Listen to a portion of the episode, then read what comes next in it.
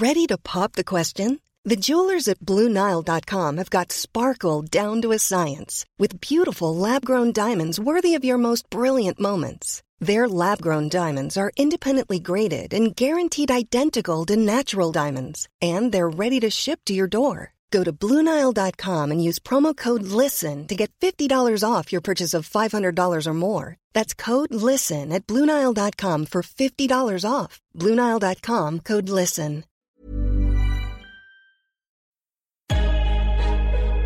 Lock in defensively. And we get a stop going in the half. One, two, three. Attack, attack, attack.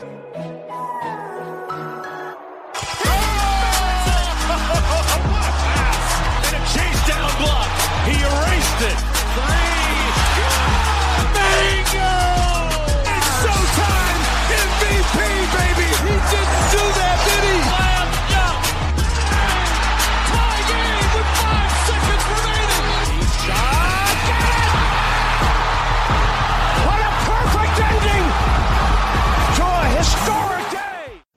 Salut à tous, bienvenue dans l'épisode numéro 144 du podcast Dunkebdo. Très heureux de vous retrouver pour un nouvel épisode, le premier de 2019. L'occasion pour toute l'équipe de vous souhaiter une très belle année 2019. Pour m'accompagner cette semaine, on retrouve Alan. Ça va Alan? Salut Ben, salut tout le monde, ça va super. Je crois que j'ai récupéré ma voix. Ah c'est vrai, parce qu'Alan a publié un nouvel épisode du One and Done dans lequel il avait plus trop de voix. Je me suis même inquiété, Pierre aussi pour lui. Tu, ça va mieux depuis, tu nous rassures là? Tout va bien. Tout va bien. Je te... Vas-y, fais ta promo, tiens, pendant le temps, euh, Bah, pour nous prouver que, pour- de pour nous prouver que tout va nouvel bien. épisode, nouvel épisode de One and Done où je reviens sur les les blessures de Bol Bol et de Kevin Porter Jr. deux joueurs qui je pense seront dans dans pas mal de top 10 euh, de, de à la draft et sûrement dans le top 10 et puis euh, voilà, on discute un peu l'impact de ces blessures pour euh, leur cote à la draft. C'est intéressant.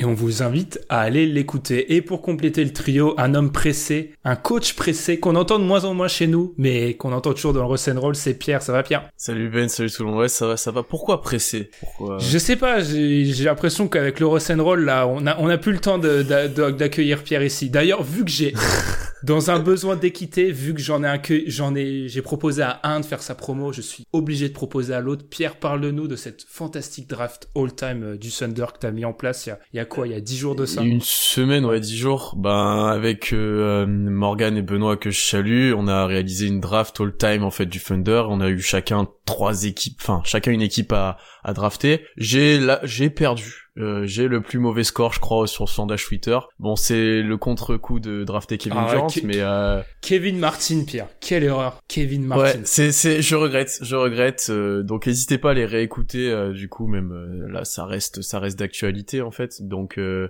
et euh, vous pouvez plus voter, bon malheureusement, mais n'hésitez pas à les écouter, à commenter éventuellement les choix. Mais ouais, Kevin Martin, je regrette. Je- J'ai- peur que ça t'a tué parce que franchement, avant, Ke- avant Kevin Martin, t'avais la meilleure équipe, je pense. J'avais, je, prenais Enes Kanter et j'avais Martin après en plus, donc euh, là je pense que je gagnais. C'est c'est c'est un mauvais choix. Ouais, ça, ça. En tant que mec qui se trompe au mock draft toutes les, tous les ans, je peux te dire qu'on s'habitue. Mais et c'est pour ça que j'ai pas le, le surnom de GM dans ce podcast, Ouais, c'est vrai. que je reste coach. Bon, C'est ce... mon subalterne. sympa.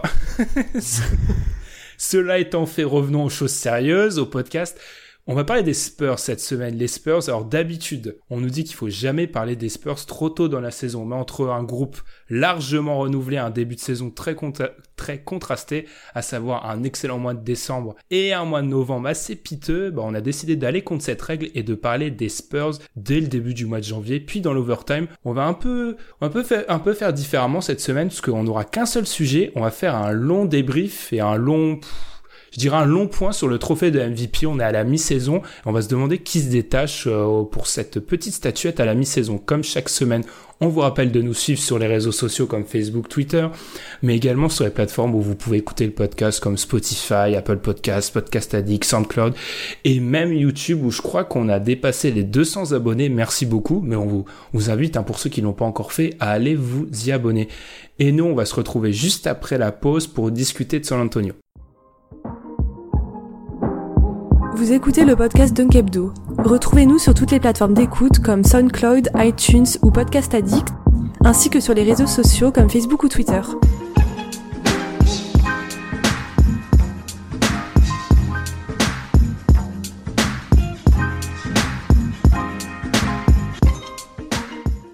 Les Spurs sont-ils l'équipe la plus en forme de la ligue actuellement? Peut-être, victorieux de 12 de leurs 15 derniers matchs, meilleure attaque NBA sur cette période avec un offensive rating à plus de 117, quatrième défense, premier net rating, les Spurs marchent sur l'eau. Alors, Alan, j'avais parlé dans l'intro d'un mois de novembre un peu plus difficile. Les Spurs avaient gagné 5, avaient gagné 5 matchs, en avaient perdu 10. Mais là, en ce moment, ils vont beaucoup mieux. Donc, est-ce que ce mois de novembre, c'était juste un départ un petit peu difficile? Je pense plutôt que ce mois de décembre, c'est un mois un peu plus trompeur et que le mois de le mois de novembre c'est un peu plus euh, révélateur de ce qu'est cette équipe des Spurs. Bien sûr en ce moment elle marche sur l'eau comme tu l'as dit, les statistiques offensives sont quasiment irréelles. Je pense pas que ça va durer. L'équipe des Spurs, c'est plus un mix entre celle de novembre et celle de décembre, mais je la rapproche plus de celle de novembre. Donc pour moi, c'est on, l'a pas mal jugé après le, le, premier mois de compétition. C'est juste énorme et très très très surprenant ce qu'ils font de, depuis un mois. Pierre, je vais te poser la même question, mais je vais la transformer un petit peu. Est-ce que pour l'instant, on a vu le vrai niveau des Spurs? Parce qu'on les a vus très très mal en novembre, on les a vus étincelants maintenant. Est-ce qu'on a vraiment vu les Spurs au bout de 40 matchs? Non, je pense pas. Je pense que comme l'a dit un petit peu Alan, la, vérité se situe peut-être entre ces deux niveaux-là, euh, parce que, enfin, au début de saison, on voyait que c'était pas encore en place, qu'il y avait eu beaucoup de changements, comme tu l'as dit, et que euh, tout ne fonctionnait pas encore bien collectivement et que certains joueurs étaient en sous-performance.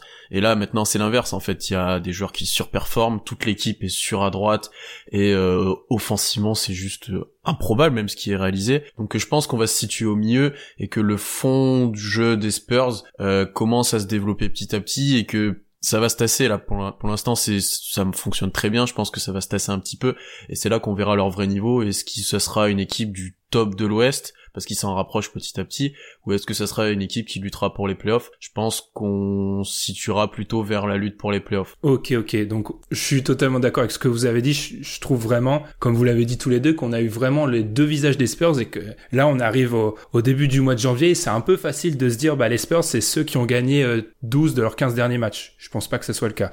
On va peut-être revenir justement sur ces 12 de ces 15 derniers matchs. J'ai dit offensive rating à 117 et surtout une adresse complètement insolente. Comment on peut un peu expliquer ça? Alors je sais que c'est toujours difficile d'expliquer ces, ces performances incroyables en attaque, mais on a vraiment une équipe des Spurs qui est la meilleure attaque de la NBA sur les 15 derniers matchs, qui met tout dedans. Comment, comment on a, on a changé? Est-ce que l'un d'entre vous pense avoir la réponse ou une tentative de réponse par rapport à ça? Moi, je pense que c'est pas vraiment explicable en fait, et tu peux le voir rapidement aussi. C'est encore plus inexplicable par leur sélection de tirs. Enfin, je pense qu'on aura l'occasion d'en reparler, mais euh, vu les tirs qu'ils prennent, notamment à mi-distance, euh, c'est normalement les tirs les moins efficaces de la ligue. Et là, ils ont les meilleurs pourcentages dessus. Ils ont le meilleur pourcentage à 3 points alors qu'ils sont censés en prendre, ils en prennent très peu. Ils ont les meilleurs pourcentages au lancer franc aussi.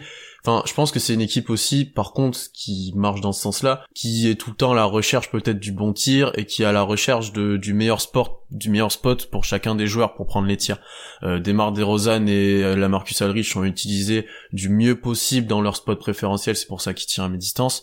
Euh, les role players à côté, entre guillemets les role players, type Bryn Forbes ou Rudiger ou euh, Bellinelli par exemple sont utilisés pour tirer plutôt à l'extérieur ou dans des spots où ils sont confortables et c'est je pense là-dessus qu'ils sont qu'ils arrivent à être très adroits parce qu'ils prennent souvent des tirs ouverts et dans des spots euh, préférentiels on va dire. Alan, qu'est-ce que tu Moi je suis je suis très d'accord avec ça. On, on a tendance, je pense, à sous-coter le fait que prendre moins de tirs euh, préférentiels analytiques, en gros, c'est pas bien, mais si tu les prends que des bons tirs, t'as as un plus haut pourcentage de chances de les, de les mettre et donc au final tu, tu perds pas tellement de points euh, dans le, le, la balance en quelque sorte. Comme, euh, comme l'a dit Je pense il y a deux, il y a deux, pour il y a deux équipes des Spurs, il y a l'équipe des Spurs euh, avec DeRozan et, et Aldridge sur le terrain où c'est une équipe qui se repose sur une force à mi-distance avec ces deux joueurs et DeRozan qui est à la création aussi.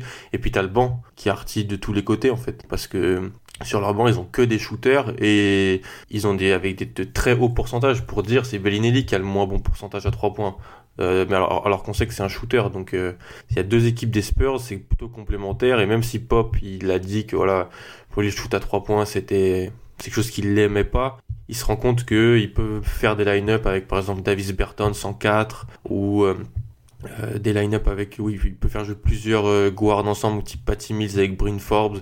Il se rend compte que c'est la meilleure façon de, de gagner et que c'est, euh, c'est en quelque sorte un, complémentaire de son 5 ou qui est très euh, basé sur le jeu à mi-distance. Hmm, je suis assez d'accord avec ce que vous avez dit. Enfin, il suffit de voir le mois de sur le mois de décembre, dont j'ai, j'ai parlé ce fameux mois de décembre. D'abord, stat qu'on a, on en a parlé de ça hein, tous les trois en off, mais Nate Duncan avait donné cette stat dans son podcast.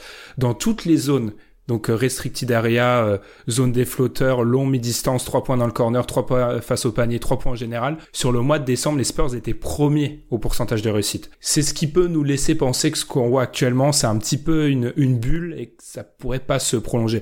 Après, euh, sur ces 15 derniers matchs, par exemple, pour vous donner un, un ordre d'idée encore plus précis, ils sont à 42% à 3 points, 42,7. Sur les 15 derniers matchs, la deuxième équipe en NBA est à moins de 40. Il y a que 3 équipes au-dessus de 38. Mmh. Ils ont vraiment tout mis. Et là où c'est surprenant, c'est que moi, en regardant les matchs des Spurs et en fouillant dans les stats, c'est pas tellement, ils prennent, ils ont des shoots ouverts, ils s'en créent, oui, mais ils mettent aussi pas mal de shoots contestés en ce moment. On a vraiment l'impression que c'est, je l'ai dit, c'est vraiment une bulle qui s'est créée, il y a vraiment un moment euphorique, je sais pas, côté Spurs. Bah tu crées aussi de la confiance petit à petit, tu vois, si t'arrives à, à, à mettre tes joueurs dans des situations favorables pour qu'ils prennent des tirs ouverts, après bah petit à petit ils prennent confiance, ils progressent et ils sont capables de mettre des tirs plus compliqués parce que ils ont pas des joueurs ultra talentueux ou pas réputés pour être ultra talentueux en attaque, mais ils ont des shooters, ils ont des joueurs qui sont quand même capables de scorer et si tu les mets eux dans, dans en confiance en fait, ben ils vont prendre leurs responsabilités, ils vont petit à petit ben, ben montrer d'autres choses et pouvoir mettre des tirs sûrement plus compliqués. Mm. On a, on a pas mal parlé de leur attaque. Je sais qu'Alan et moi, c'est un des matchs que j'ai regardé. Boston a joué contre les, les Spurs et j'ai trouvé que ce match, il était assez révélateur de pas mal de choses sur l'attaque et la défense des Spurs. Je vais en parler vite fait et je vais voir si tu me diras si t'es d'accord. Alors déjà, début de match, le Boston domine. Et je pense qu'il montre assez bien, on n'a pas encore parlé de la défense, et pour moi, c'est la clé, on en reparlera après. La défense des Spurs, en fait, c'est la clé pour l'équipe. la défense des Spurs, elle est mise à mal sur le début de match, et Boston montre en gros comment il faut attaquer l'attaque. La défense des Spurs, il faut aller dans la raquette. Mais ensuite, en fait, on attaque, et là, c'est vraiment ce qui est marquant dans les, les, les matchs que j'ai vus des Spurs. On a vraiment l'impression qu'il y a eu ce moment au début de match, ils essayent d'alterner, et à un moment, ils débutent en en mettant, en servant la Marcus Aldridge dos au panier au poste, et ensuite tout part de là en fait. Et après, le reste du match a été une masterclass sur comment créer de l'attaque depuis le poste. Vraiment, ça a été incroyable, et c'est là où la Marcus Aldridge profite de beaucoup de match-up c'est qu'Orford et Tice pouvaient pas l'arrêter. Donc les, les, Boston avaient tendance à doubler et doubler, il fait la passe et il sanctionne. Mmh. Ouais non c'est très vrai. Surtout que quand tu regardes les pourcentages au shoot des joueurs qui, qui sortent du banc que, que Pop a mis avec Aldridge, franchement c'est très fort. Bertons il a 47% à 3 points sur 4 tentatives par match, Forbes 43% sur 5 tentatives, Mills quasiment 40%. Donc c'est très fort. Mais ouais, sur la, leur défense, en fait, si physiquement tu arrives à avoir des joueurs qui attaquent le panier, ils, vont avoir du mal. Ça a été un des meilleurs matchs de Jalen Brown de, ces derniers temps. Il a vraiment su attaquer le, et mettre à mal euh, pour, pour les, les battre à l'intérieur. Après, voilà, c'est un, je trouve que depuis un mois, en fait, à un moment, ils, ils font des runs qui sont très, très, très, très sales. C'est pour ça qu'ils arrivent à, à, à, gagner les matchs. Et ils ont fait un run euh, énorme, euh, en gros, du milieu du troisième quart à la fin de match. Pierre, je vais te poser une question. Parce que moi, quand j'ai vu ce match, et j'ai aussi vu, j'en ai vu deux, trois, j'ai aussi vu celui contre Minnesota. Et j'ai remarqué et c'est le, coach qui va nous, nous donner son analyse là-dessus. Mais j'ai l'impression qu'on est tellement dans une NBA tournée vers le pick and roll que les défenses en face, quand elles jouent une équipe comme les Spurs qui initie l'attaque au poste, elles sont perdues. On a l'impression que c'est des systèmes qu'elles savent plus défendre. Bah c'est atypique à défendre. Tu te prépares souvent à toute l'année à mettre en place une politique sur pick and roll, pour éventuellement une politique de switch, enfin voilà, à mettre pas mal de choses. Et au poste, c'est pas du tout pareil en fait parce que soit tu le laisses en un contre un la Marcus Aldridge qui est on sait très efficace sur ces situations et que c'est le joueur d'ailleurs qui poste le plus en NBA par match et il a en plus largement progressé sur la création. Donc soit tu le laisses en un contre un il peut très bien te sanctionner soit comme vous l'avez dit, vous venez faire, tu viens fermer à deux, et dans ce cas-là, par sa création, il libère des shooters. Donc c'est une autre adaptation à avoir en défense, et les Spurs utilisent particulièrement bien, et aussi parce qu'ils ont des joueurs, je pense, intelligents. Et on le sait, c'est depuis toujours le, le, le, l'optique de draft ou même de formation des Spurs, c'est de former des joueurs de basket et des joueurs de basket intelligents. Et on voit qu'ils savent comment réagir sur chaque situation. Et même Demar DeRozan, c'est parfaitement inscrit dans cette politique-là, parce que quand c'est pas Alridge euh, qui va poster, c'est lui où il va avoir une ISO et c'est lui qui va créer autour de ça. Et d'ailleurs, il fait une énorme saison à la création, c'est probablement sa meilleure de sa carrière.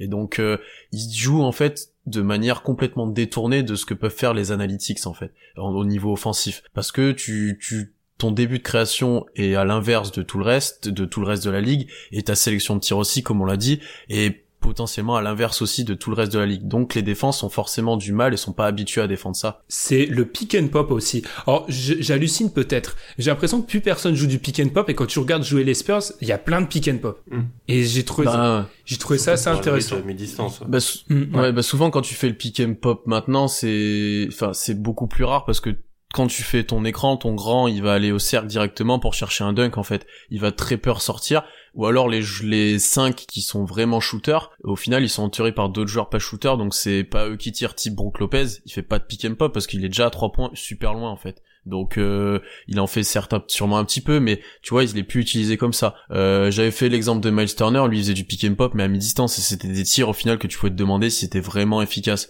Et là avec Aldridge, euh, tu sais que c'est une menace constante en fait. Mm. C'est vraiment, moi, ça, ça m'avait marqué ça. Et aussi, et on va un petit peu en parler de lui, je sais que j'ai mon historique avec Jacob Puttel, mais ce qui est bien aussi, de ce qui apporte Jacob Puttel, c'est que ça fait enfin un grand aussi qui peut jouer du pick and roll sur les Spurs et qui peut hmm. foncer dans la raquette. Ce qu'on avait Alan, ça faisait un bail que les Spurs, ils n'avaient pas cet intérieur capable de finir. Alors c'est pas c'est pas DeAndre Jordan, Jacob Puttel, enfin ce qu'était DeAndre Jordan avant, ni un, un Capella, ni ce genre de joueur, mais ça leur donne enfin une menace et c'est vraiment une arme de plus dans leur attaque. Hmm. Euh, franchement, ouais. Et puis, quand tu le, le 5 où il joue un peu, où il joue avec le banc, euh, autant, voilà, offensivement, il est, il est en rollman, en gros, comme tu l'as dit, où il peut, voilà, euh, aller foncer, foncer au cercle, prendre des rebonds offensifs, avoir des paniers faciles. Et défensivement, c'est, il fait aussi un, un, vrai travail. Le, le 5, Mills, Bellinelli, Rudiger, Bertan, Spottel, ils ont un net rating de plus 32. Donc, euh, sur une quantité de minutes quand même notable. Donc ça te prouve que Potel, il est pas, c'est pas ce plot offensif que on avait pu entreapercevoir euh, à la fac, est peut-être sa première année du côté de Toronto. Il, il, est, il est dans son rôle, il surjoue pas, mais défensivement, il a un rôle très très important parce que Bellinelli, Bertans défensivement, il y a des brèches que Potel peut, combler. Donc c'est très, très intelligent de les mettre ensemble. Et puis oui, ça, permet d'avoir des paniers faciles sur pick and roll. Ouais, pour rebondir à ce que dit Alan, il y a un très bon article de The Ringer qui décrit ce changement-là du 5 par rapport au 5 sur le banc. T'as Potels qui fait tout le boulot, comme tu l'as dit, et il y a énormément de spacing avec des shooters autour. Et en fait, là, quand t'as ce 5-là, tu te retrouves un peu plus avec une attaque euh, type NBA maintenant où ton pourcentage de 3 points pris augmente, où t'as beaucoup moins de tirs à mi-distance, où ça joue beaucoup plus vite aussi. Et t'as moins de jeux. équipes, moi, c'est ce que je ouais, Ouais, ouais.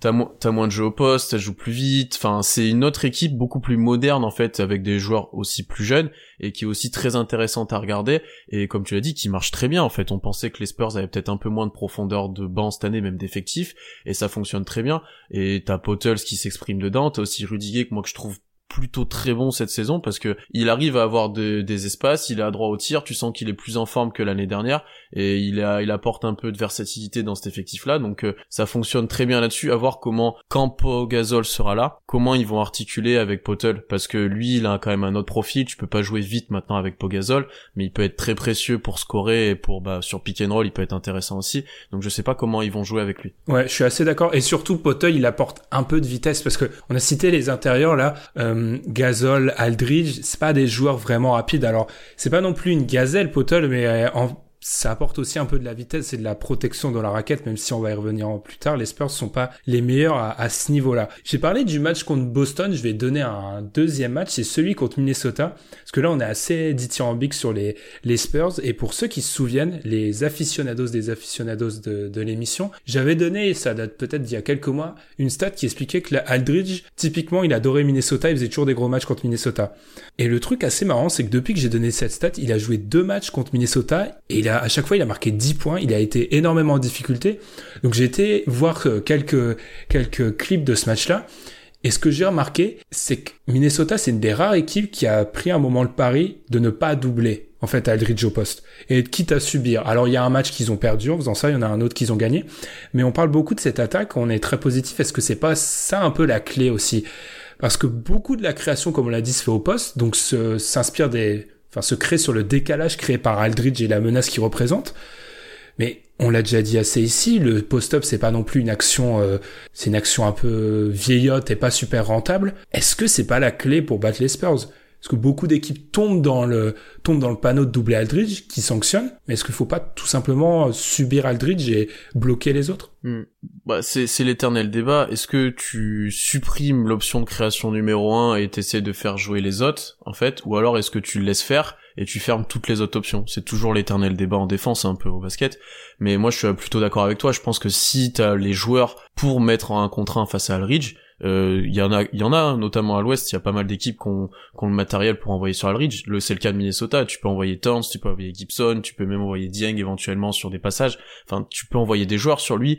Et du coup je pense que c'est le choix est bon de, de laisser entre guillemets te sanctionner sur du 1 contre 1 parce que tu seras forcément moins efficace que s'il ressort sur Bertin de sa 3 points euh, à l'opposé quoi. C'est en cela que j'étais énormément surpris en voyant Boston, Alan, c'est que Boston a doublé Aldrich tout le match. Alors par peur de se faire euh, maltraiter avec notamment Orford, mais pour moi c'est un peu comme ça que le match a été perdu. Ouais, euh, Baines a manqué. Baines c'est typiquement le genre de joueur qui qui aurait été utile parce que Tice c'est un joueur fin quand même. Bon, on parle pas de Boston, hein, mais sinon je vais partir sur Boston, mais je reste sur sur San Antonio.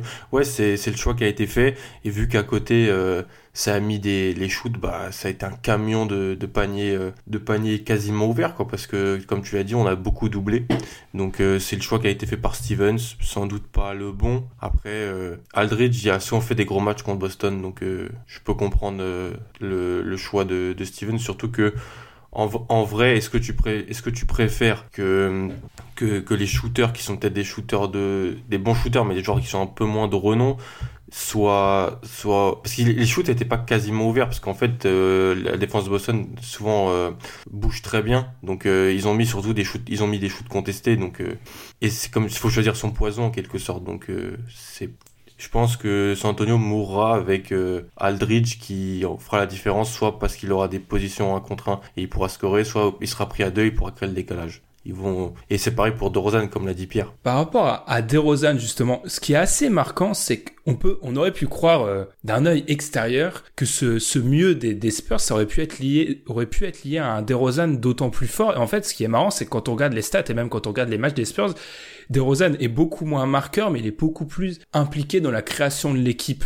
Et ça, c'est peut-être, c'est une vraie surprise, comme tu l'as dit, Pierre. C'est ça qui est, qui est marquant. Il a, il a 7 passes de moyenne, par exemple, sur les, sur les 15 derniers matchs, la grosse série des Spurs. Moi, j'avoue que ça, je suis assez surpris, quoi. Alors, il a toujours son habitude de prendre des shoots à mi-distance. On remarquera que sur cette période-là, il prend pratiquement pas de shoot à 3 points. Enfin, ça, c'est, c'est assez incroyable. Il doit en prendre 5 ou 6 sur 15 euh, matchs. Est-ce qu'en fait Popovic il a pas nous, nous a pas ramené le DeRozan il y a 2-3 ans, un peu plus playmaker. Mm. C'est ce que j'allais te exactement te mentionner, c'est comme tu l'as dit, il prend moins de 3 points, euh, il prend ses tirs à mi-distance, il est efficace, enfin il est très régulier. Euh, je pense, tu dis qu'il a pas élevé son niveau de jeu, mais depuis le début de saison, en fait, il fait très peu de contre-performance. Il est tout le temps, souvent à 25 points en gros, et euh, il est très régulier. Mais du coup, c'est le DeRozan d'avant. C'est le DeRozan qui prend pas de tir à 3 points. Et après, comme tu l'as dit, on pouvait presque s'y attendre de qu'il ait un peu plus de responsabilité ou de création, parce que quand tu regardes l'effectif et notamment avec la blessure de, de Murray, euh, ça devient pauvre en joueur capable de créer des tirs et notamment pour les autres, mais qui soit à ce niveau-là et notamment qui fasse son premier triple double en carrière, je crois, euh, c'est c'est une petite surprise quoi, parce que tu vois qu'il a des vraies qualités en fait, que ça soit sur pick and roll, que ça soit sur ses ISO pour ressortir, il a des vraies bonnes qualités de fixation et de création pour les autres, et je pense que son transfert à, à San Antonio l'a largement aidé là-dedans et comment il l'utilisait aussi.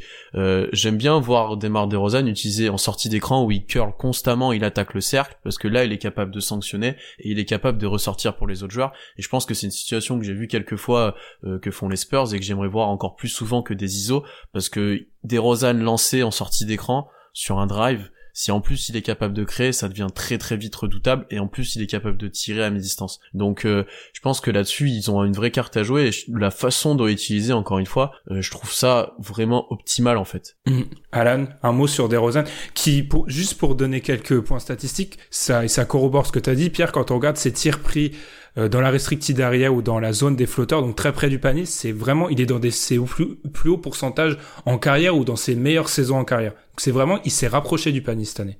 Je pense qu'en fait, plus que c'est le DeRozan de 2-3 ans, Popovic, il a dit, il, a, créé l'équipe autour de ce que c'est faire DeRozan, en fait. C'est-à-dire que le jeu de Toronto avait été changé parce qu'on le trouvait pas assez analytique et on pensait que ça allait leur faire passer un cap de jouer plus euh, comme on doit jouer en 2018 en quelque sorte, sauf qu'en fait, DeRozan, c'est pas le joueur pour jouer à, à, ce jeu-là. Ok. ça avait plus ou moins marché en saison régulière. Ouais, mais il avait toujours des pourcentages à 3 points très mm. limites quand même. C'était, tu vois, il les prenait, mais c'était pas, c'était un joueur qui tournait à, même pas 30% à 3 points, je crois. Et ou alors peut-être juste 30%. Là, Pop, Pop, il s'est dit, bon bah, j'ai démarré de Rosanne, il faut que je crée, euh, faut que je crée de l'attaque avec les qualités de ce joueur. Pas lui demander de shooter. Et donc, euh, je vais, en faire un créateur. Et puis, il y avait Kyle Lowry à côté de lui à Toronto, donc c'était plus lui qui était en charge de la création. Là, avec la blessure de Dejounte Murray, euh, White qui a été blessé aussi, bah, la, la, création, elle a été plus donnée à, à DeRozan. Et dans ce moule Spurs, on voit vraiment le joueur qui peut être euh, s'il est bien utilisé dans un jeu qui lui convient. Hmm, je pense qu'il arrive aussi à la maturité. Même l'année dernière, son, son nombre de passes décisives a augmenté. Là, tu vois que ça continue d'augmenter. Et comme tu l'as dit, Popovic, il a créé autour de lui, il a créé sur ses points forts. Et c'est un peu la même chose pour la Marcus Aldridge, où ben, au mieux de le forcer à ressortir, à jouer stretch fort et à tirer à trois points, bah maintenant, ok, tu joues poste 5, mais par contre, tu joues dedans, tu prends tes tirs à distance, tu joues tes post-up et tu joues vraiment comme un poste 5 à l'intérieur. Et du coup, voilà, on a pris, ils ont fait le choix de prendre le contre-coup de la NBA moderne et ça fonctionne bien pour l'instant. À voir après en playoff et sur la suite de la saison quand ils auront moins d'adresses, mais pour l'instant c'est efficace. Mm. Et dernière, juste sachant qu'avec leur banc, vas-y, vas-y, vas-y, Alan. Sachant qu'avec leur banc, ils sont dans la NBA moderne. Ouais. Tu vois, c'est une belle alternative. après, tu sais que le banc, c'est pas, notamment en playoff, c'est pas viable tu vois que les, les, quand les rotations vont se restreindre, quand voilà, c'est pas viable de parier sur son banc. Après, je pense qu'ils jouent beaucoup de joueurs les Spurs. Hein. eux, c'est pas le genre d'équipe à restreindre trop les rotations. Ils vont jouer à 10, je pense, en playoff, s'ils peuvent. Mm. S'ils y vont déjà. Mm. Ah, ça c'est. tu teases la fin, la fin de l'émission. Juste dernière petite stat sur DeRozan. Quand on prend la, la distance moyenne de ses tirs, faut savoir qu'il a jamais été aussi. Enfin, il prend ses tirs les plus courts depuis sa saison rookie en fait. La distance moyenne de ses tirs. Donc, il s'est vraiment rapproché du panier. Ça, c'est ça c'est assez évident. On a beaucoup parlé de l'attaque. Allons peut-être un peu en défense des Spurs, là où c'est peut-être plus inquiétant. Les Spurs qui sont habitués à être une place forte en défense, hein, et pour la première fois depuis 2014-2015, les Spurs ne sont pas parmi les 10 meilleures défenses de la ligue. Je sais que c'est un joueur dont on n'est pas beaucoup fan, mais en regardant les Spurs, moi je me suis vraiment dit quelque chose, c'est que Dejounte Temeré, il manque énormément. Ouais. Parce bah, pour une Forbes, euh, il peut pas ouais. Bah, le problème c'est que Forbes et Mills, c'est des arrières plutôt petits, fins, peu physiques et avec peu de qualité athlétique. Et ça devient vite compliqué, hein. si, défensivement et même offensivement.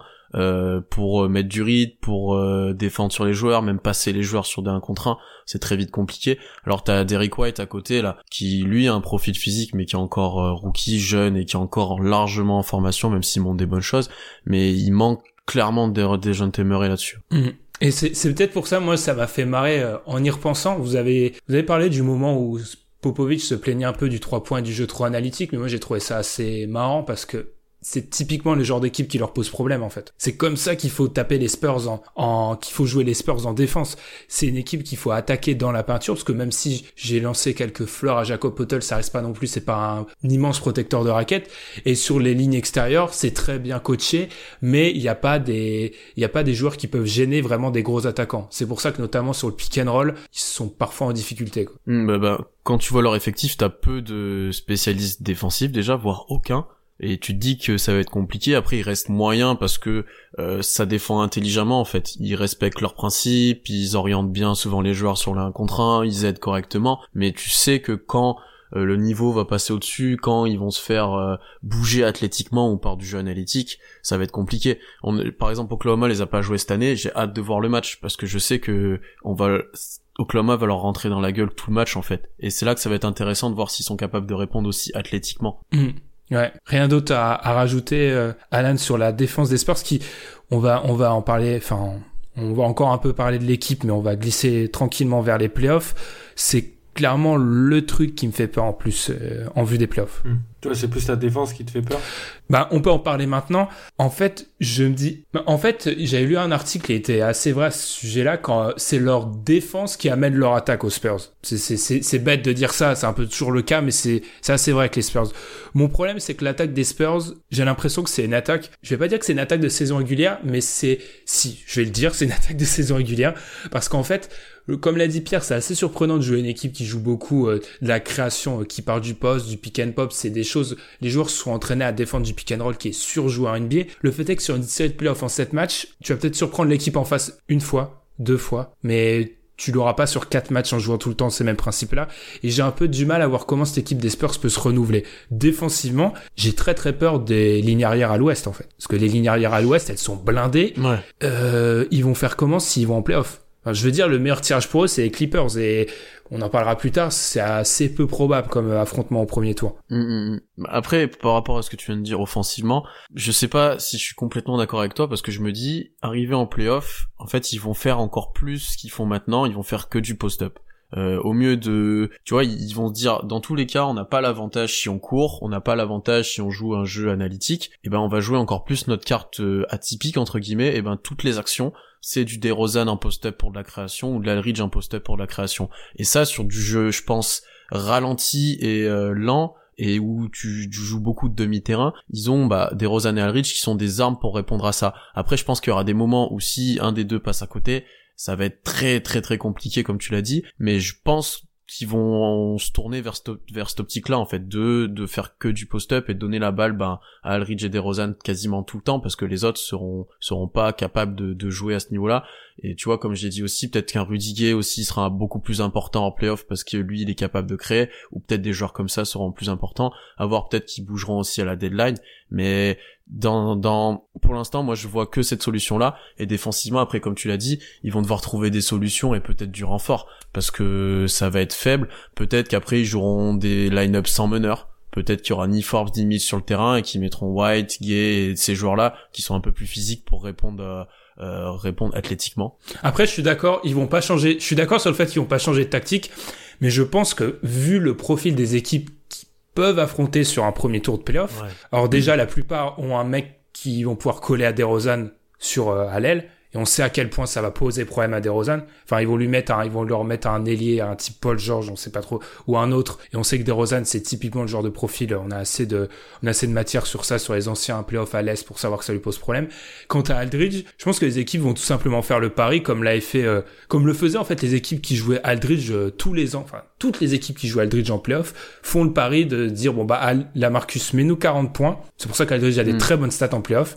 Mets-nous 40 points, mais on sait, on va t'interdire de créer, euh, enfin, tu ne crées Mm. rien en sortie de poste. Tu vas prendre que des tirs en fade away. Ouais. euh, Et qui- quitte à faire jouer le troisième pivot et qui prend, qui prend 5 fautes, on s'en fiche. Parce que, au pire, euh, enfin, on, amène de la viande. Ça, c'est parce qu'il y a, comme vous l'avez dit, il y a un manque de d'autres créateurs ballon en main dans cette équipe sur les lignes arrière. Il pourrait en avoir un en la, la- avec le rookie Lonnie Walker, mais il a été blessé toute la saison, donc tu peux pas compter sur lui. Parce que c'est un joueur qui peut avoir ça. Déjà, on compte pas sur un rookie, mais alors encore plus un rookie qui a été blessé, impossible de, compter sur lui. Donc ils ont pas ces créateurs ballon en main et c'est vraiment problématique pour euh, les séries les séries potentiellement de playoffs même les gros matchs de fin de saison parce que même s'ils vont peut-être pas aller en playoffs ils vont jouer des gros matchs de fin de saison qu'il faudra gagner pour aller en playoffs et là, là ça leur attaque pourrait être plus caricaturale comme vous l'avez dit et la l'absence d'un playmaker ballon en main euh, capable de créer pour lui et pour les autres mais surtout pour lui euh, euh, sur la base arrière peut vraiment manquer pour moi Mm. Puis après, tu vois, même si Pop est un génie du coaching et autres, créer des systèmes pour libérer les joueurs en playoff quand ça s'en défend vraiment fort, c'est beaucoup plus compliqué et ça marche beaucoup moins.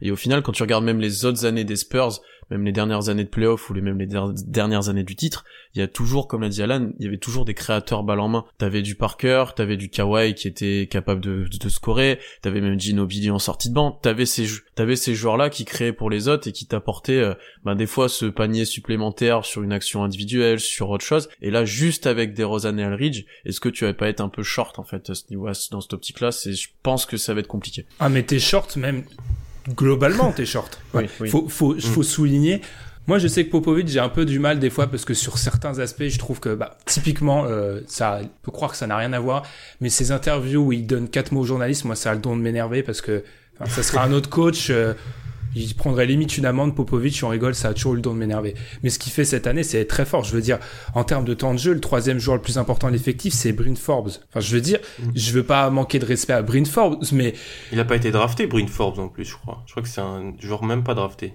Donc, t'imagines quand on voit les autres écuries euh, qui se classent au même niveau que les Spurs à l'est, à l'ouest, pardon, c'est vraiment un tour de force. Mais c'est peut-être pour ça, parce qu'on va commencer à en parler maintenant. C'est peut-être pour ça, parce qu'on est à 40 matchs joués pour les Spurs, donc il faut commencer à parler playoffs avec ce genre d'équipe. On a beaucoup parlé de ce, ce moment où les Spurs ont enchaîné les victoires depuis début décembre, mais quand on regarde, moi, inévitablement, j'ai regardé leur calendrier, beaucoup de matchs joués à domicile. Alors certes, des matchs aussi hein, contre des bonnes équipes comme Denver, pour Boston, mais beaucoup de matchs joués à domicile. Et une réussite énorme au shoot, mais pas non plus, ils ont, ils ont laissé, ils ont laissé des matchs en cours de route, ce qu'ils vont en playoff. Parce que leur fin de, et Alan m'a déjà donné la réponse, leur fin de saison est assez compliquée. Il leur reste donc 41 matchs. Ils en ont 23 à l'extérieur. Et ce qui fait peur, c'est que pour l'instant, leur bilan à l'extérieur, il est de 6 victoires pour 12 défaites. Moi, je pense que ça, ils vont y aller. Hein. Parce que tu vois, maintenant, on est à, bah, presque à mi-saison, comme tu l'as dit. J'ai l'impression qu'il y a une petite, tu vois, on parlait de l'Ouest à 14 équipes, mais j'ai l'impression qu'il y a une petite bascule qui s'est faite. Euh, maintenant autour du 8-9 où t'as des équipes en positif et les autres un petit peu en négatif autour des 50%. T'as Utah qui est entre les deux qui peut sûrement remontrer. Mais là, dessous- en- je pense que t'as tes 9 premiers de la conférence en fait si tu regardes le classement actuel. Et les Spurs ont quand même réalisé la bascule de passer largement largement en positif en positif et je pense que ça peut tenir en fait parce qu'il y a peut-être d'autres équipes qui elles aussi seront moins bien actuellement il y a les Lakers qui sont pas bien sans LeBron t'as les Clippers on se demande jusqu'à quand ça va tenir s'ils sont pas à l'abri d'une blessure hein, pas trop les Clippers hein, en ce moment. Ouais, et puis t'as Gallinari qui se blesse comme chaque saison, c'est fini. Euh, donc tu peux te dire qu'ils seront en playoff. Par contre, ils risquent d'être en fin de, bah, autour de la huitième place. Et là, au premier tour, ça va être très compliqué parce qu'ils vont prendre un gros et sûrement une équipe qui vont avoir énormément de mal à défendre et à battre. Euh, par exemple, là, actuellement, s'ils prennent Denver, Oklahoma City ou Golden State, je les mets pas du tout favoris et avec très peu de matchs gagnés. Alan, l'au- l'autre, versant, pourquoi ils vont pas en playoff? Ils vont pas aller en playoff parce que le calendrier c'est un truc impor- c'est un truc important comme tu as dit ils ont un calendrier qui est pas du tout positif pour eux pour la, la fin de la fin de saison et l'adresse peut pas rester comme ça. Je refuse de croire que l'adresse peut rester comme ça pendant encore trois mois de compétition. Elle peut, elle ne va pas être retombée à celle qui était en novembre, mais elle va pas non plus être celle de là. Donc ça va être une équipe, je pense, qui qui va gagner moins de matchs, qui qui va avoir du mal à gagner à l'extérieur comme tu l'as dit et dans une conférence ouest où même si Pierre a parlé d'un petit trou, c'est un petit trou, mais en une semaine le trou il est il est bouchable. Donc euh, non, je pense Ouais, pas. enfin, Je pense- Je je suis d'accord avec Pierre, mais justement, j'écoutais ça, c'était dans le podcast Lockdown NBA avec Sam Amick, et je suis d'accord avec Pierre, il disait exactement la même chose. Je pense qu'on a les neufs. hein. Je pense que Kings, Grizzlies, On- on les- Mavericks, Ouais, mais ils peuvent battre les Spurs sur des matchs, ces équipes-là. C'est Ouais. pas victoire Moi, automatique. C'est plus dans ce sens-là que je le dis. C'est plus dans ce sens-là que je le dis. C'est oui, ok, ces équipes-là iront Hmm. peut-être pas en playoff, mais ça veut pas dire victoire impérative pour les Spurs. Ouais, moi, tu vois, je pense comme Ben qu'on a les neufs. Peut-être que les Kings, qui ont normalement un calendrier un peu plus favorable, qui ont passé un dur mois là, je crois, euh, et qui sont encore à peu près dans les eaux avec Utah, peut-être que eux pourront s'affirmer. Peut-être, ça dépend de, de leur progression encore de leur jeune, mais je pense que les neufs, tu les as quoi. Donc euh, les Spurs, pour moi, vont trouver des solutions pour tenir et vont potentiellement, pour moi, je pense qu'ils vont bouger aussi à la deadline en fait. Ils vont ramener un, un créateur balle en main qui leur manque. Alors contre quoi et qui, j'ai pas réfléchi, mais je pense qu'ils peuvent être agressifs. Ah, Ce qui est assez rare. Oui, c'est ça, oui, ça m'a surpris quand t'as dit ça. Parce que c'est pas dans la philosophie. Mais ça pourrait se comprendre. Parce que là, je pense qu'ils se rendent compte aussi, peut Popovic doit se rendre compte des limites de son effectif. T'as quand même pas mal de joueurs blessés. T'as, pour moi aussi, t'as des joueurs qui se ressemblent et peut-être qu'au bout d'un moment, quand il y aura des retours de blessures, ils seront euh, trop, euh, enfin trop semblables. En fait, tu pourras peut-être pas tous les faire jouer. Et je pense qu'ils, s- moi, potentiellement, ils peuvent être un petit peu agressifs, aller chercher un, un, un ball handler souvent comme t'as euh, un mec d'une équipe moyenne ou pas bonne et qui veut changer, et qui veut lécher un contender, t'en as souvent. Enfin, un contender, c'est un grand mot, mais voilà. Hmm. Ouais, je vois. Moi, je pense qu'ils peuvent quand même perdre des matchs contre des équipes qui sont plus basses qu'eux en playoff, euh, dans le classement à l'ouest. Et rien que pour ça, je peux pas. Je pense pas que c'est une équipe qui, qui est taillée Tout pour aller en playoff. Tout le monde peut perdre des matchs euh, contre des équipes plus bas que à l'Ouest. hein. J'avoue que les, en ce moment, mi- les Kings, ils ont Enfin, déjà dû, ils ont battu qui les Kings Ils ont dû, ils ont battu ils ont battu City. énormément de monde. Oui, ils ont battu énormément. de- Là, ils ont failli battre Golden State hier, c'était pas loin. Enfin, mais ils ont, ils ont déjà dû peut-être même les battre. Non. Euh, non, ils ont pas, mais, mais trois Euh, fois, ils ont, ils étaient à 2-3 enfin, points de les battre. Même, même, même Memphis a battu des équipes, les Pelicans ont battu des équipes, Minnesota aussi, Dallas Ouais, à mais- domicile, c'est Dallas au domicile, c'est costaud. Tu perds des matchs contre les équipes derrière toi. Ouais, mais ils peuvent pas shooter comme ça encore pendant 3 mois. Ça, je suis d'accord. Ça, là-dessus, je suis d'accord. Psst. Moi, ce qui me fait juste peur, c'est que, alors je vais, je me contredis par rapport à l'année dernière, mais je Utah pour moi, Utah, euh, Utah est en playoff parce qu'ils ont le calendrier le plus abordable. Ils ont ouais, eu Utah, ouais. un début Utah, de saison mieux. affreux. Mm. Donc, mécaniquement, il faut éliminer quelqu'un. Alors déjà, pour moi, les quatre, euh, enfin les trois quatre duos, c'est-à-dire Nuggets, Thunder, Warriors, Rockets, ils y sont. J'ai du mal à retirer les Blazers et les Lakers. Donc en fait, il y a deux places pour trois entre Clippers, Spurs et Jazz. Je pense qu'en en vrai, ils peuvent être devant les Clippers. C'est, ça me surprendrait pas. Mais je me dis, c'est, difficile. Mais vu que je les ai mis, et surtout parce que je suis biaisé parce que j'ai dit avant la saison, j'ai envie d'avoir raison parce que je suis une tête de mule. Mais euh, franchement, les, les, les pourcentages au tir du mois de décembre, c'est ahurissant. Donc, euh, je- on revient dans un mois et, je et on verra dans un mois où ils en sont. Est-ce qu'ils, les pourcentages du mois de janvier? Mais en dehors des pourcentages, c'est juste, c'est juste les pourcentages, parce que ils vont peut-être pas les maintenir comme ça, mais on peut imaginer qu'ils vont, ils vont pas non plus s'effondrer. Et sans s'effondrer, si, s'ils continuent avec ce rythme-là, euh, ils vont pas être bien loin. C'est les pourcentages et le calendrier qui va s'étoffer plus de matchs à l'extérieur. Hmm. Ok. Parce que ce qui est intéressant, on en parle souvent de ce site-là, 538, qui est un site de data analyse d'américains.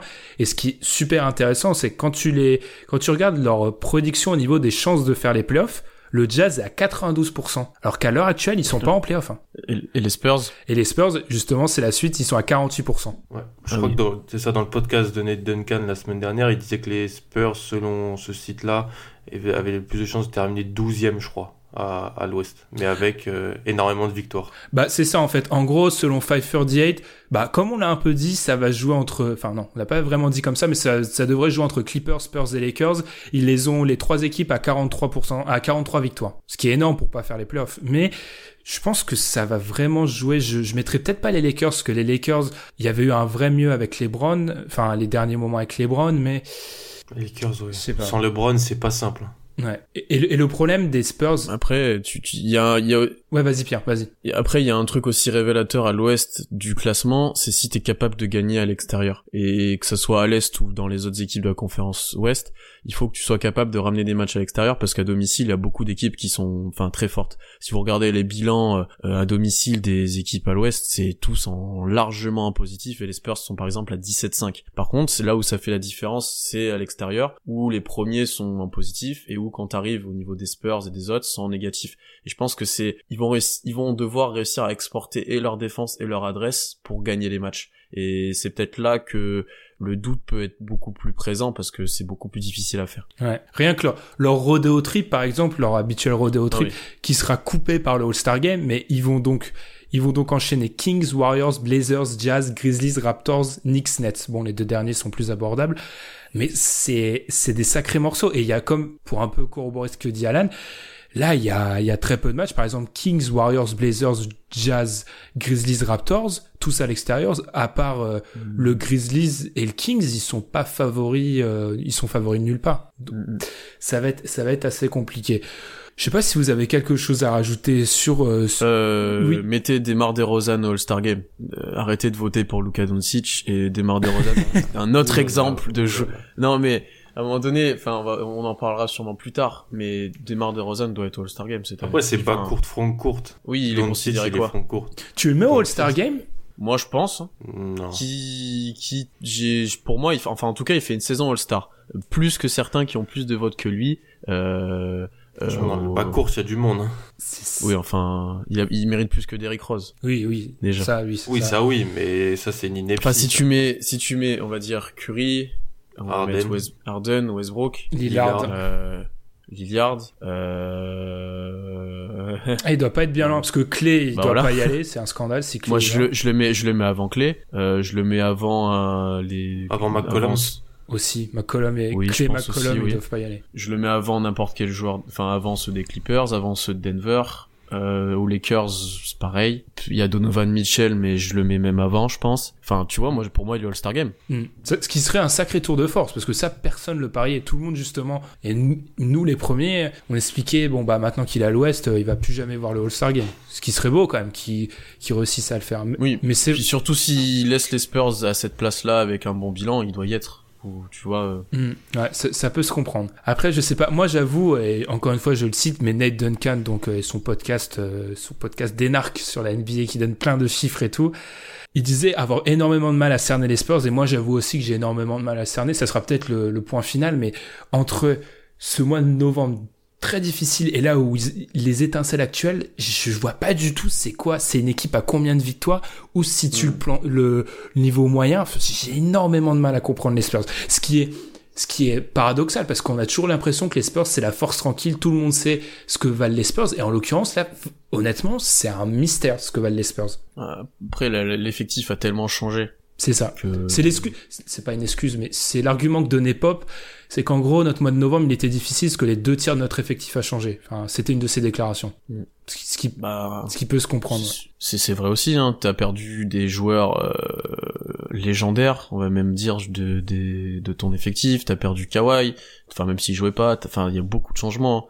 Donc euh, le temps de mise en place, même le temps d'analyser ce qui se passe, puis de réagir. Enfin, il y a beaucoup de choses encore, et je pense qu'on n'a pas la version définitive des Spurs. Ok, ok. Ça sera le mot de la fin, parce que là, je viens de zioter le, le chronomètre. On devait faire une partie légèrement plus courte que d'habitude. Forcément, on n'a pas réussi.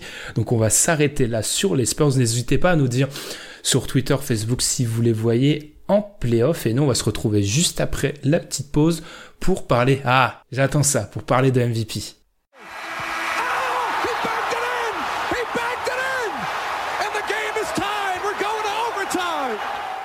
Overtime, comme on vous l'avait promis, un petit point MVP. On a fait comme euh, comme vont le faire hein, les journalistes dans quelques semaines, quelques mois même, vu que ça a été très intelligemment déplacé. On a fait chacun un top 5. On ne les connaît pas. Enfin, Pierre connaît celui d'Alan, vu qu'Alan a partagé son écran. Enfin bref, ça c'est les secrets de backstage. Je vous propose les gars, un par un, de donner notre top 5 et ensuite de réagir. On va aller honneur à... J'ai donné la parole en premier dans l'épisode à Alan en le présentant, donc Pierre, c'est toi qui commence. Premier, Giannis Antetokounmpo. Deuxième, James Harden. Troisième, Paul George. Quatrième, Joel Embiid. Et en cinquième bonus, euh, Nikola Jokic. Alan En premier, j'ai Giannis. J'ai Paul George en 2, Harden en 3, LeBron en 4 et Embiid en 5. Alors, et je suis tellement déçu. J'ai Giannis en 1, Harden en 2, Jokic en 3, Paul George en 4 et Embiid en 5. Alors, je m'étais, j'avais préparé un, un monologue anti-Kawhi et aucun de vous n'a mis Kawhi. Non. non. Pourquoi vous mettez, pourquoi vous l'avez pas mis? C'est déjà ça, c'est ça qui me, qui m'intéresse. Ouais, il y a meilleur que lui. non, enfin, je le trouve moins déterminant et impactant sur le jeu que euh, tous les autres qu'on a pu citer en fait. Euh, non pas qu'il performe moins, non pas qu'il soit, enfin moins, qu'il fasse une moins bonne saison, mais je le trouve moins. Euh, enfin, tu vois, les autres c'est le jeu de toute leur équipe entre guillemets presque, tu vois. Et et je le trouve moins dans dans dominant comme peuvent être tous les autres joueurs qu'on a cités, je pense.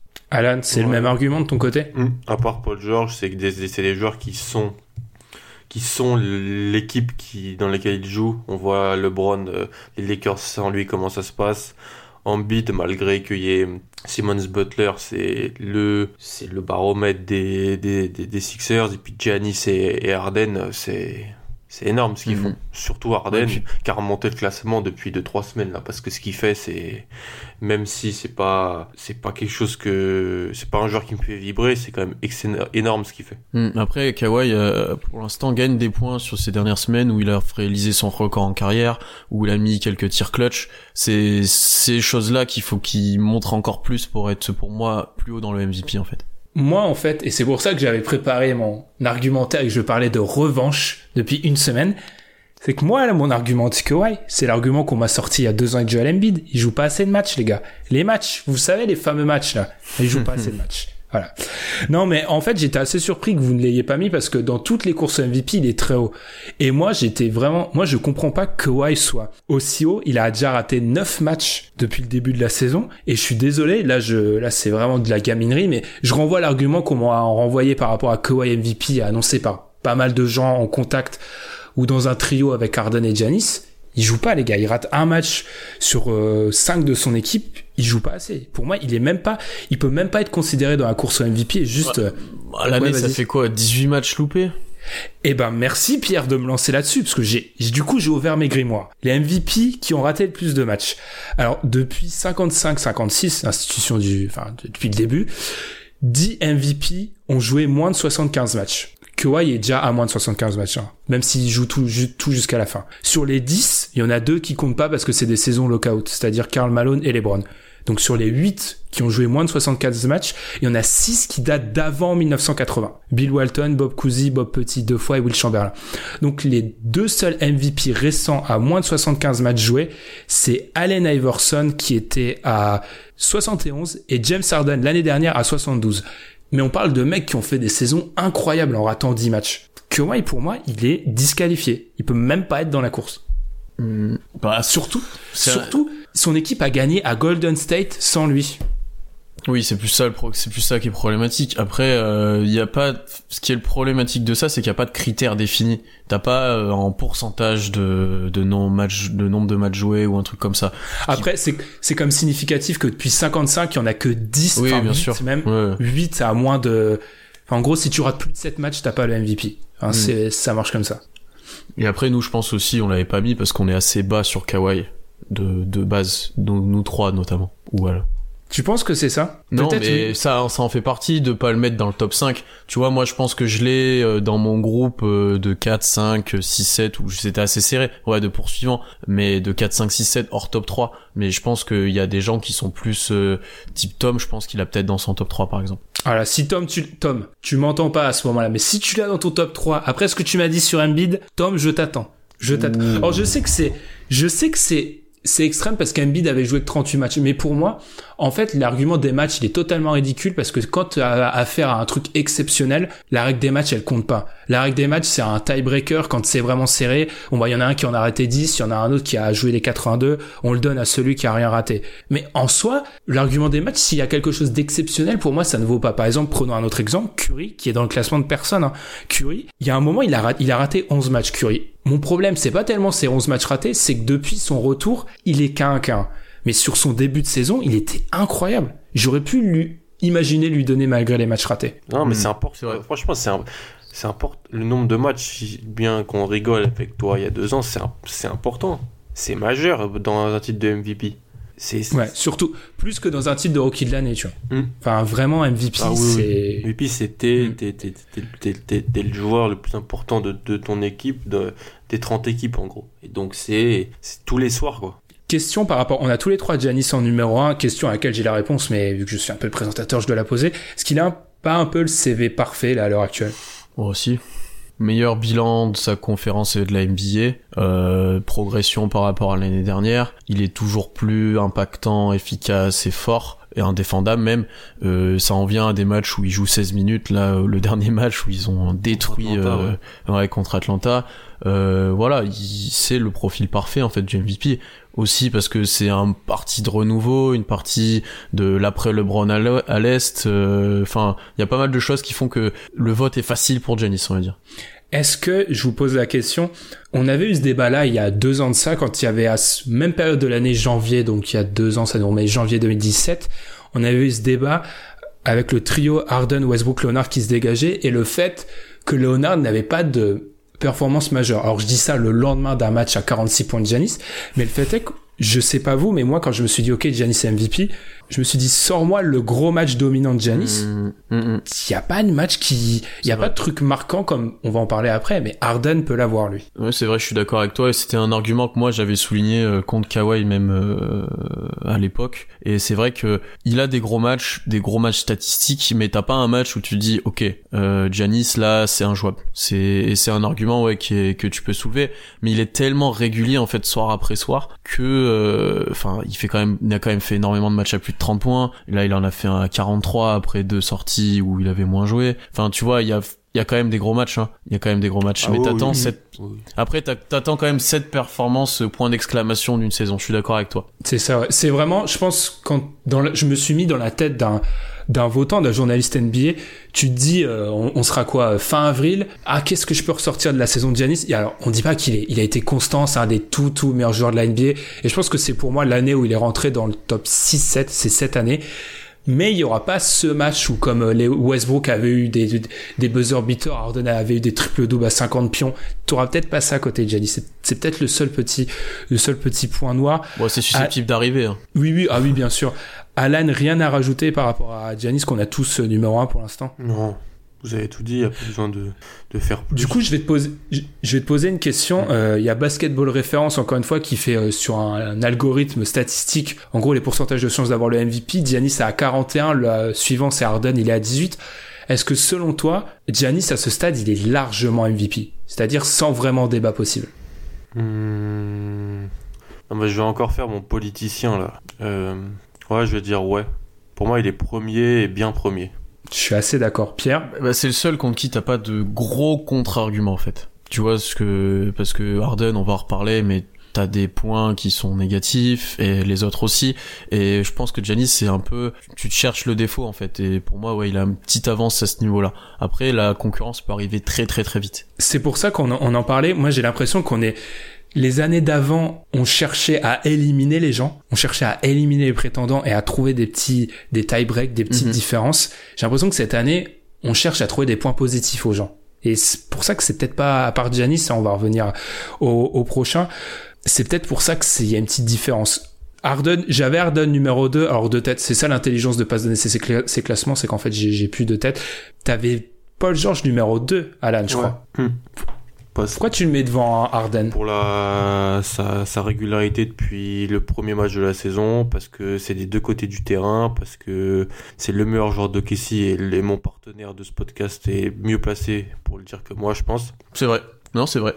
depuis le début de la saison parce que je pense, je pense que même si Giannis est, est aussi très fort en défense, c'est le meilleur two-way player sur la saison de, depuis les deux premiers mois.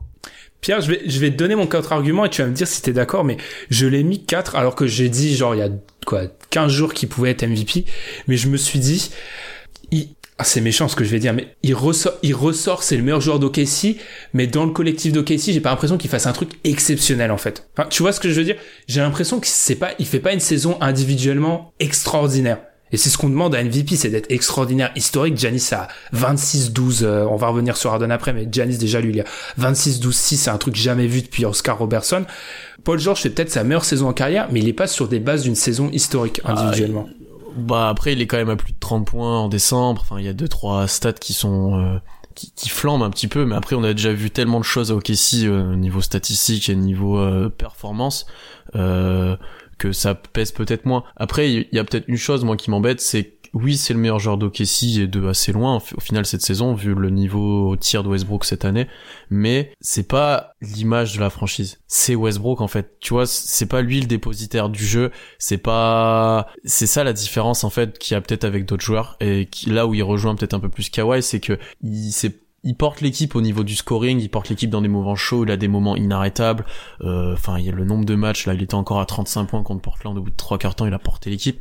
Mais c'est quand même Westbrook qui te fait, euh, enfin, qui te fait ta franchise en fait. Et c'est peut-être ça moi qui l'empêche de d'être plus haut encore dans le MVP, sachant que c'est le meilleur two-way player de la ligue, comme l'a dit Alan, et qui sera aussi dans le classement au, au défenseur de l'année. Après, niveau statistique, euh, j'étais un peu dur avec lui quand même, Ben, parce que c'est quand même très très costaud, que ce soit au niveau des pourcentages, au niveau des performances, notamment en Ouais, mais pas scoring. pour un MVP. Un MVP. Attends, il est à 27, Ah, il est quand même, il, a- il est à 27 27 8 4 hein. 27 8 Il est à 4. 27. Ouais, les gars, un MVP. Vous voyez les stats des MVP les dernières années? Ouais, mais c'était des, il y avait des ovnis. Enfin, Ah, mais il est- maintenant, le mec premier, il est à 26-12, euh, il est à 26-12-6. Le deuxième, il est à 33. C'est un truc jamais vu sur les dix dernières Ah, mais années. il fait ça des deux côtés vrai, du vrai.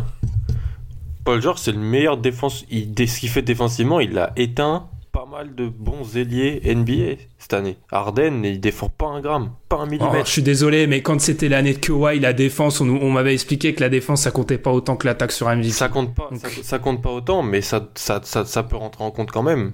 Je sais pas. Je trouve qu'il fait une ex... c'est un, c'est un first team All NBA, mais c'est pas un MVP. Non, c'est pas le MVP.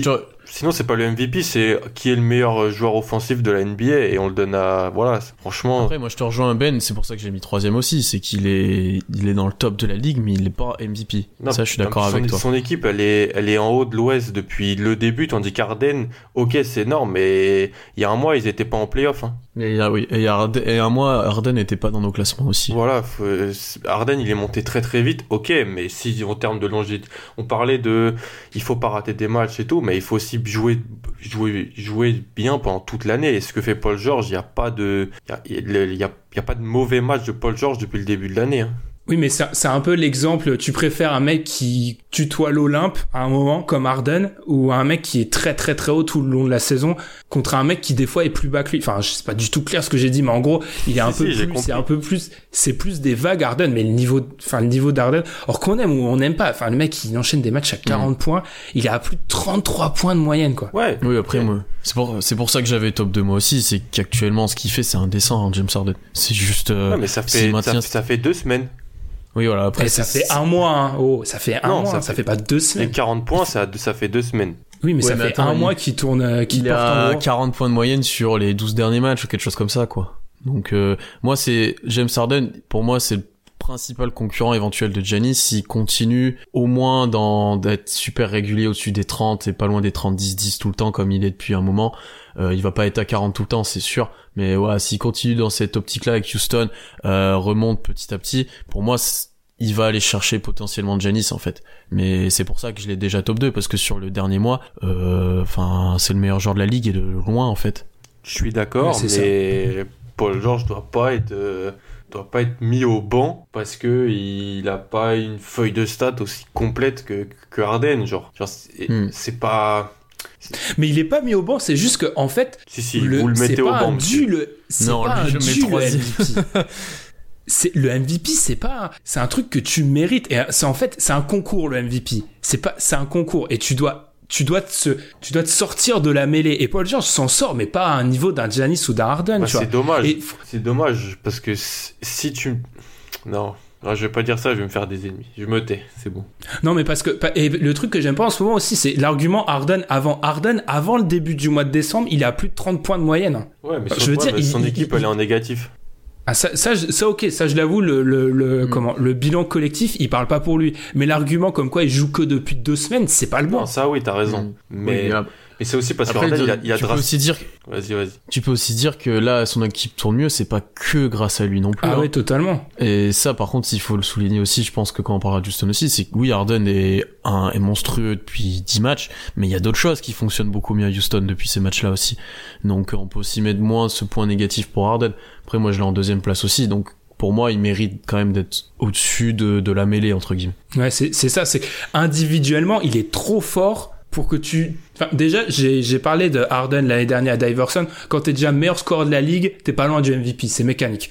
Le mec, il, il enchaîne les points et individuellement, et je, je me répète, mais il est trop fort pour que tu puisses faire Ouais, les Paul George, il a des solides arguments. Mais c'est pas comme mais si et- Pas comme si Paul George il était genre à 22 points, tu vois. 22 et qui, Oui, mais- défendait le mais- plan. Il est plan plan Mais 27. il y a, tu vois, mais il y a deux semaines, il y a deux semaines, Paul George le mettait devant Harden avec les mêmes arguments que toi. Mais actuellement, il a trop de, je veux dire, Harden a trop de puissance de feu individuelle pour que tu l'oublies, je trouve. Ouais, puis Ouais. t'as le match à Gol- t'as le match à Golden State qui, qui est le, enfin, Ouais, le qu'il match. fait, ce qu'il fait dans la fin de match, et même tout le match, c'est, c'est énorme. Mais, ouais, ouais, non, mais je suis, oui. Mais, comme vous l'avez dit tout à l'heure, il faut jouer plus, euh, genre, c'est un trophée où il faut avoir joué quand même un minimum de matchs. Et pour moi, c'est un trophée aussi où il faut pas avoir eu de, trop de montagnes russes. Après, oui, comme tu l'as dit, Harden n'était pas mauvais avant, avant, C'est, c'est son équipe qui avait des montagnes Voilà. russes plus que lui. mais il a quand même une, sé- il a quand même une sélection de tir, euh, moyenne. Avant. Là, en fait, il, il a juste essayé de prendre tout à trois points. Il prend que ça. Euh, le 23 3 points euh, contre euh, Golden State, je m'attendais à ce, qu'un- à ce que ça soit un record et même pas Non, apparemment. Je crois que c'est J.R. Smith qui a le record, non? Je crois que c'est, je crois que c'est J.R. Smith qui a le record. Mais quand tu prends euh, 20 step back à 3 points par match. Non, mais ça, faut en parler. Non, on va pas en parler. non, oui, mais c'est- tu vois, t'as, un- t'as, un- t'as un a priori aussi. Non, j'ai pas d'a Oui, on l'a priori. tous. J'ai pas d'a priori, c'est. Et après, est-ce qu'il perd pas aussi des points à James Harden parce qu'il l'a eu l'année dernière? C'est C'est, c'est pour moi, c'était, tu vois, t'as parlé des arguments. Quand je t'ai, Mais- je t'ai demandé par rapport, tu vois, aux arguments parfaits pour, euh, au CV parfait, pardon, de Giannis, ça joue aussi, c'est que pour moi, il y a un aspect nouveauté et que je suis Mhm. désolé, je trouve que ça joue un peu dans la tête des Mhm, votants, j'ai l'impression. Si suis- Harden suis- je suis- continue comme ça, euh, l'aspect nouveauté, euh, je pense pas qu'il va. oui, bien sûr. Ce que Ben Mais a dit vois, sur dans le meilleur marqueur, c'est vrai. Genre, si, si t'es meilleur marqueur et que t'es à même et, et que c'est et que c'est pas en même un débat, genre là, je crois Harden il a 4 points de plus que le deuxième, quelque chose comme ça.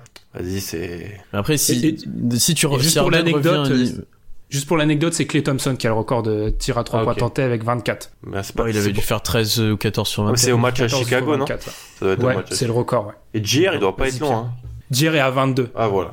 Vas-y, Pierre, du coup. Euh, on va imaginer que là Harden revient à un niveau, on va dire logique, euh, on va dire autour de 38, 7 ou je sais pas quoi. Là, il, tu pourras peut-être que l'argument du répétition du MVP, l'argument de la défense et autres, pour moi, seront peut-être plus valables que là où il, là c'est, c'est, tu, tu peux difficilement lui enlever là actuellement. En fait, tu vois, s'il continue comme ça, s'il reste comme ça, tu pourras difficilement lui enlever dans, dans 3-4 mois le MVP. Mm. Ouais, ouais, ça c'est clair.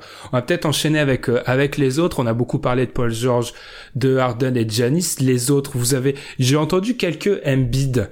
J'étais surpris aussi. Je pensais être le seul à, à le mettre. C'est parce que là encore, on est sur un un joueur qui fait individuellement une saison tellement énorme que et en plus il a le bilan, donc euh, on peut pas l'oublier. Ouais. Bilan des deux côtés du terrain, euh, des grosses grosses performances, et puis c'est une c'est une des armes atomiques de la ligue que tu peux difficilement arrêter en fait. Il y en a peut-être plus tant que ça que des joueurs que tu peux plus défendre ou qui sont indéfendables sur certaines situations, et lui c'est l'un d'eux en fait. Donc pour moi aussi c'est c'est une grosse part dans dans ce vote là. Et puis le le en termes statistiques, euh, voilà. Puis d'un point de vue personnel, j'étais pas le plus fan d'Embiid et je trouve cette année beaucoup plus euh, pas peut-être pas en mission mais plus sérieux concerné. Moins antipathique. Ouais, Ouais. moins ouais exactement. Bah, on va le dire. hein. Donc euh, et c'est ce qui fait aussi il est moins gamin et moins antipathique et il est beaucoup plus euh, bah, un professionnel et bah, MVP entre guillemets, en- ou leader. Question si on lui donne le meilleur bilan de la ligue, il est MVP Si on inverse Giannis et Embiid Ouais. par exemple, ouais, je pense Ouais. que oui ouais. Il oui, oui. Mm. Ça, ça, ça montre l'importance de et la saison d'Embiid, c'est vrai qui est vraiment euh, qui est incroyable. Alan, quelque chose à rajouter sur Je suis désolé, on te fait parler des Bucks, on te fait parler d'Arden, on te fait parler d'Embiid, c'est- c'est affreux pour toi. Oh non, pas du tout. je- C'est un, c'est un plaisir. Euh, non, bah ouais, il est, il est énorme, quoi. C'est un...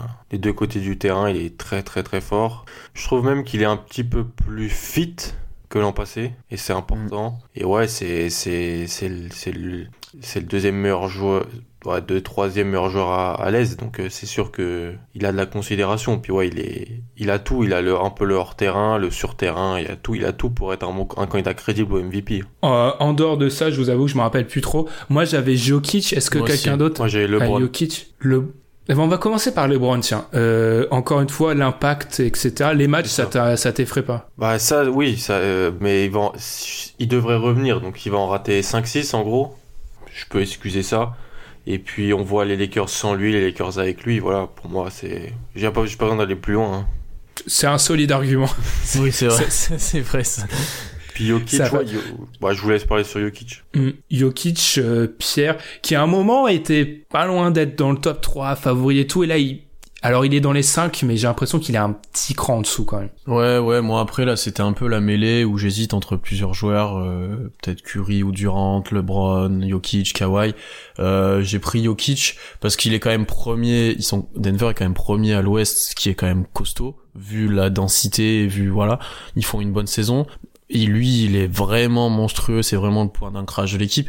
Mais ce qui m'empêche de le mettre plus haut, c'est son un peu irrégularité, notamment au scoring en fait. C'est qu'il y a des matchs où il est absent au scoring, il y a des matchs où t'as l'impression qu'il veut pas dominer, où il veut pas complètement, ouais, ouais, ouais, il veut pas porter l'équipe et du coup, les performances de Denver en pâtissent un petit peu et des fois il lâche des matchs comme ça. Donc euh, pour moi, il doit vraiment confirmer qu'il peut être le vrai leader de cette équipe-là et tout le temps en fait. Voilà, le match qu'il fait euh, l'une des nuits dernières où il finit à 38 points ou 37, c'est ce qu'il peut faire quasiment chaque nuit en fait. Et il doit le faire plus souvent et il doit être plus concerné tout le temps parce que Denver avait quand même beaucoup de blessés et a tenu, donc ça c'est un bon argument pour lui, mais il a pas complètement step up pendant cette période-là. Moi je m'attendais à voir un Jokic à 30-10-10 tous les soirs, mais même pas. Mm. Après c'est vrai que un peu comme toi pour souligner la la saison de Denver, tu dois l'inclure et surtout au niveau de l'impact sur l'équipe mais c'est vrai qu'il a pas. Euh, si tu te mets un peu dans la tête d'un votant, euh, j'ai pas fait mes recherches cette fois-ci, mais un MVP à, à 18 points de moyenne, je pense pas que ça existait. Hein. Enfin, même les MVP de Nash où c'est pas le plus gros scoreur, il doit taper 20. Donc, euh, je je crois que ça, ça, ça, va un peu contre lui. alors que c'est un, un, scandale qu'il soit pas à 20 points, quoi. Il a largement les capacités pour être à 20 points. Ouais, totalement, ouais. T'as cité un nom quand même qui m'intéressait, moi, qui me faisait partie de ma grande théorie, euh, Kevin Durant part parce qu'il va avoir, euh, il mm. va faire le triplé. Là, alors Kevin Durant n'est dans aucun classement, mais il fait quand même une solide saison. Est-ce qu'il paye la différence entre le niveau actuel des Warriors et les attentes qu'on a des Warriors. Oui, oui, je pense et je pense que il a pas fait de performance monstrueuse dans le sens euh, de plus enfin il a plus 50 ou autre comme Harden, mais il est tout le temps régulier sur des bonnes statistiques mais il paye le fait que les Warriors sont moins bien et qu'on en parle plutôt en mal quand on en parle. Euh, l'absence de Curry aussi a montré que Curry était largement indispensable à cette équipe-là. Enfin, il y a pas mal de choses qui font que Durant est peut-être pas plus haut malgré euh, de très bonnes statistiques comme tous les ans en fait. Et puis après, le côté antipathique, là, il est au maximum, quoi. Alan, rien d'autre, rien d'autre à rajouter Après son match à Toronto, j'aurais, pour moi, il était vraiment dans la course. Plus maintenant. Non, mais c'est pareil, c'est un match perdu. Enfin, c'est ce que t'avais souligné, Ben. C'est un match que que les Warriors ont perdu, que tu t'en souviens, tu t'en souviens moins du coup. Ah si, moi je m'en souviens quand même. Hein. Oui, tu t'en, mais tu vois, à la fin de la saison, enfin, ouais. même dans les futures années, enfin, voilà. Mm. Et c'est comme le Giannis, le Giannis là qui son match cette nuit contre les Raptors, on va l'oublier alors qu'il est, il est fantastique. Mais on va l'oublier alors que c'est probablement son meilleur match de la saison, mais on, on va l'oublier. Enfin, d'un point de vue statistique, tout du moins. Euh, je vais juste vous demander une question, mais je pense que j'ai déjà la réponse. On a cité pas mal de noms. Il y en a. Oh, le MVP peut pas être un autre joueur qu'on n'a pas cité à l'heure actuelle. Le MVP peut pas être. Euh, bah, ça sera pas, Kyrie euh, comme certains avaient proposé. Oula. oui, je pensais, je pensais à une équipe comme ça où je sais pas. ouais, ben Boston ne gagne pas assez de matchs, aurait pu avoir des Kyrie pourrait être un profit, mais ils gagnent pas assez de matchs, ils font pas une assez bonne saison. Euh, à l'Ouest, pour remonter maintenant, euh, ça risque d'être quand même compliqué. Mm.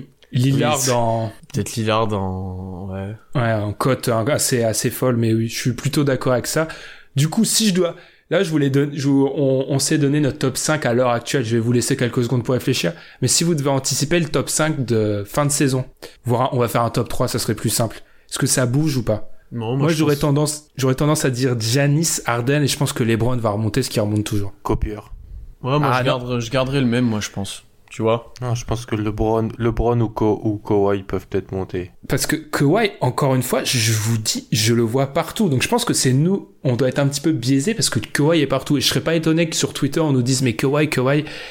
Et oui, mais moi j'ai entre euh, les matchs ratés, le fait qu'il fait, c'est un peu comme George. On va dire que je suis très difficile, oui, mais c'est un MVP. Il fait une excellente saison, mais il fait pas une saison euh, mm. type MVP. Et en plus, son équipe a, j'ai regardé les matchs euh, quand il est pas là, son équipe gagne. Oui, c'est ça. Il y a quand tu parles de Curry ou de LeBron, quand ils sont pas là, ils gagnent des points indirectement parce que leur équipe est pourrie mais enfin enfin ça joue moins pas les Warriors sont pas pourris mais ça joue largement moins bien et tu vois qu'ils j'aurais pas dû dire ça. Mais euh, tu vois que ça joue moins bien surtout les Lakers et tu vois que que ils sont en difficulté. Et là où Kawhi est absent bah bah ça fonctionne quand même Toronto en fait. Moins bien hein, c'est mhm. sûr il y a le, c'est une moins bonne équipe hein, mais ils gagnent des matchs. Ok ok. Ouais mais c'est ouais c'est ça. C'est pour ça pour moi, c'est ça qui, qui va payer à la fin Kawhi. C'est vraiment ce, le fait, il pèse sur son équipe. Hein. On dit pas qu'il pèse pas sur son équipe. Hein. On dit juste que l'MVP a valuable et t'as l'impression qu'ils sont encore plus forts avec Kawhi, mais qu'ils sont déjà très très très forts sans Kawhi. Bah, suffit de mm. voir ce match contre les Bucks cette nuit. Je veux dire, Siakam est à 30 pions, Ibaka fait un bon match. Ils font tous un bon match presque. Il y a même pas Kylori, enfin. Ouais. Et ils vont gagner dans la, le numéro 1 de la ligue. Bravo. Rien d'autre à rajouter sur le débat MVP. Alan, un dernier petit mot pour ton, ton chouchou Paul George Non? Rien d'autre euh? Non, en fait, euh, avant la saison, j'attendais beaucoup de Paul George. Vous, vous me l'avez. On en a parlé tous les trois souvent. Et je suis content de ce que je vois. Ok. Je reprends, on va conclure l'épisode numéro 144 du podcast de Kebdo. Merci de nous avoir suivis jusqu'au bout, ça a pu être difficile, je pense, à certains moments. On vous rappelle de nous suivre sur les réseaux sociaux comme Facebook et Twitter, sur les plateformes de streaming où vous écoutez l'émission aussi sur YouTube, YouTube où Profit va faire son retour après... Euh, deux semaines de pause, on est de retour avec euh, l'émission Profil, et puis nous, du coup, on vous souhaite une bonne semaine. Salut Salut. Salut.